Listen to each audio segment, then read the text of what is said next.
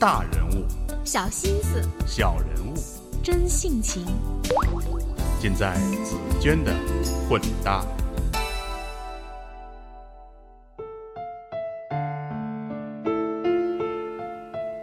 我是紫娟，各位好。近段时间有关香港的种种报道，让人唏嘘不已。有人感慨，这还是我认识的那个香港吗？但或许以下这篇文章可以让我们换个角度，一个更加常态的角度，再次感知这座城市。作者 Spencer Chan。每次晚上十点后从外面回来，走在小区里的时候，你不会觉得已经到了睡觉的点，因为身边还有很多人和你一样步履匆匆地回家。有三三两两的学生的嬉笑，有西装革履的人结束一天业务的疲态，有匆匆闪过大汗淋漓的夜跑者的身影，也偶尔会有几个小伙子在路边自弹自唱。此情此景，就仿佛内地晚上七点多大妈们刚跳完广场舞的时间，而不是已经到了午夜。因为这个城市的白天比夜晚长。想起一篇文章说，一个在香港工作的人抱怨，游客看到的香港美丽夜景、写字楼里明亮的灯光、城市的繁华，都是我们这群白领留在办公室，顶着明亮的日光灯，没日没夜加班出来的效果。是啊，你在维港吹着海风，舔着冰淇淋，一边用自拍神器拍下自己用美图滤过的脸，一边感慨。啊，香港好繁华，好美，而维港彼岸的人们那时正燃烧着青春，帮你点亮照片背景。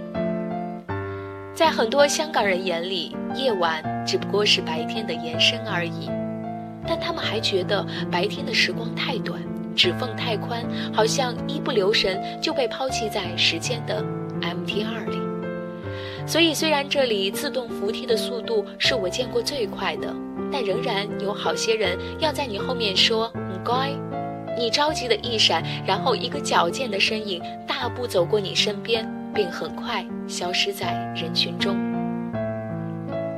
这里餐厅服务员的点菜速度是无与伦比的，有时我都还没有反应过来我点了什么，柜台阿姐已经出票，说声“唔该”，然后立刻扭转头，响亮喊一声“还喂”。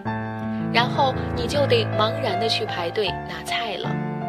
有时你在地道的香港茶餐厅点菜，纠结着点什么菜，服务员必然是没有耐心等你慢慢想的，早就招呼别桌去了。想要在这个城市立足，真的需有一技之长，因为在这里，市场决定给不给你机会，金钱衡量你有多少价值。我听过一堂当代中国研究的课程，授课的是一位上海女人，在耶鲁读了公共政策博士。她说，一个城市如果能给一个人才自由流动的能力和合理的回报价值的话，那么这个城市就能吸引到优秀的人才。香港没有很好的退休金制度，也没有铁饭碗概念，在这里生存需要勤劳的双手和专业的技能。所以在这里认识的很多人都让我很敬佩，因为他们的专业。比如我们学校一位老教授 Tony，他退休后仍在中大和浸会授课，每次来上课时背着一个萌萌的双肩包。他是我见过英语功底最好的，怎么形容呢？有人把钱钟书用英语授课的声音录下来听，发现。不仅没有任何语法错误，而且用词贴切得体，让人觉得如沐春风。Tony 差不多属于这种水平，他用英语引用英国政治家布罗马汉姆的话，我一直铭记在心：教育是一个民族容易领导，但是难于驱使；容易管理，却不可能奴役。每次上课三个小时的娓娓道来，却看不出他的疲态和倦怠。有次课后回去的路上，我问 Tony：“ 这样上课是不是很累？”他回答说：“当然会累啊，不过你在做自己喜欢的事情的时候，就不感觉很辛苦了。因为热爱，所以付出；因为付出，走向专业。道理就是这么简单。”香港人均居住面积之小，足以让很多大陆朋友都傲娇的觉得自己是土豪。工作时间之长，让他们都快累觉不爱。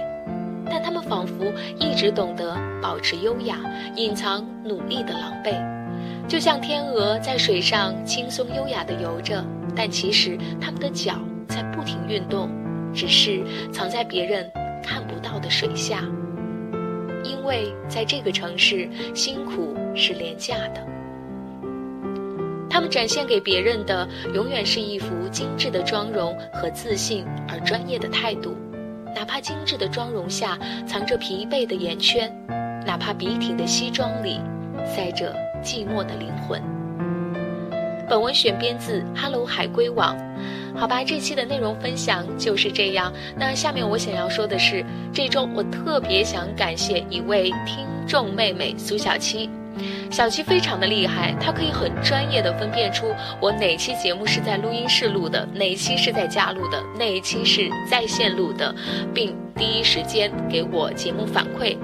感谢小七，感谢所有认真听我节目、给我意见的亲友们，也欢迎你们推荐有故事的人和文章给我。好吧，这期所有的内容分享就是这样，感谢你的收听。如果想要阅读这期推送的详细内容，还请关注我的微信公众账号“紫娟的混搭传播”。如果喜欢这期推送，还请记得转发到你的朋友圈。周末愉快，拜拜。青山原是我身边伴，伴着白云在我前。碧海是我的心中乐，与我风里度童年。当初你面对山海约誓，此生相爱永不变。想不到海山景多变幻，再也不见旧时面。是谁令青山也变，变了俗气的嘴脸？又是谁令碧海也变，变作逐流滔天？风中凝共你痴痴爱在，未让步云怀诺言。即使那海枯青山后，与你的约誓也不变迁。